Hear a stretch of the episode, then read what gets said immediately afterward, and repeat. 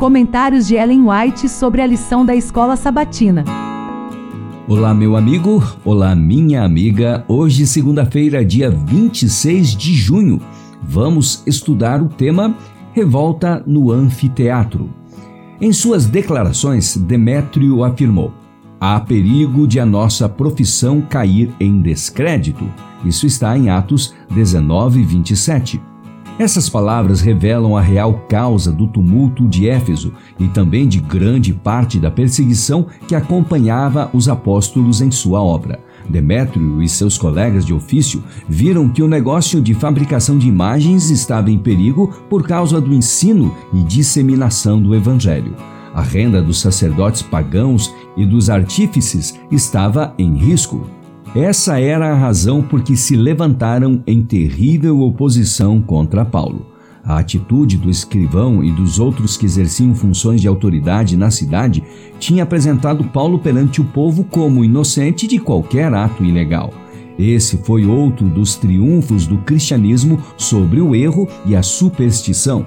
Deus despertou um grande magistrado para defender seu apóstolo e fazer calar a multidão.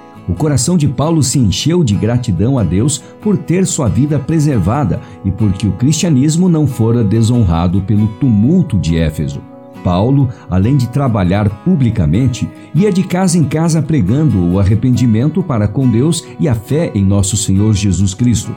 Ele visitava os homens em seus lares e implorava-lhes com lágrimas, expondo-lhes todo o plano divino. Jesus manteve contatos pessoais com os homens.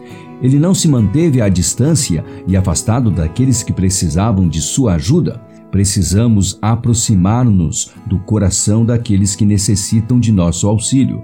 Precisamos abrir a Bíblia ao entendimento, apresentar os requisitos da lei de Deus, ler as promessas aos hesitantes, insistir com os retraídos, despertar os indiferentes e fortalecer os fracos.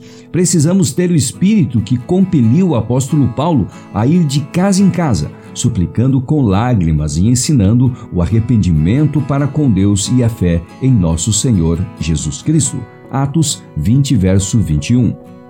Existem mil tentações disfarçadas preparadas para os que têm a luz da verdade. E a única segurança para qualquer de nós está em não recebermos nenhuma nova doutrina, nenhuma interpretação nova das Escrituras, antes de submetê-la à consideração dos irmãos de experiência. Apresentem-na a eles com espírito humilde e pronto para aprender, fazendo fervorosa oração, e se eles não virem luz nisso, atendam ao seu juízo. Satanás trabalha constantemente, mas poucos fazem ideia de sua atividade e sutileza.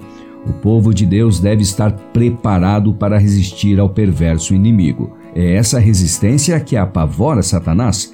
Ele conhece melhor do que nós o limite de seu poder e como facilmente pode ser vencido se resistirmos a ele e o enfrentarmos. Mediante o poder divino, o mais fraco dentre os santos é mais forte do que ele e do que todos os seus anjos, e, se submetido a uma prova, poderá demonstrar sua força superior. Portanto, o passo de Satanás é silencioso, seus movimentos são traiçoeiros e suas baterias camufladas. Ele não se atreve a apresentar-se abertamente para não se despertar as energias latentes do cristão.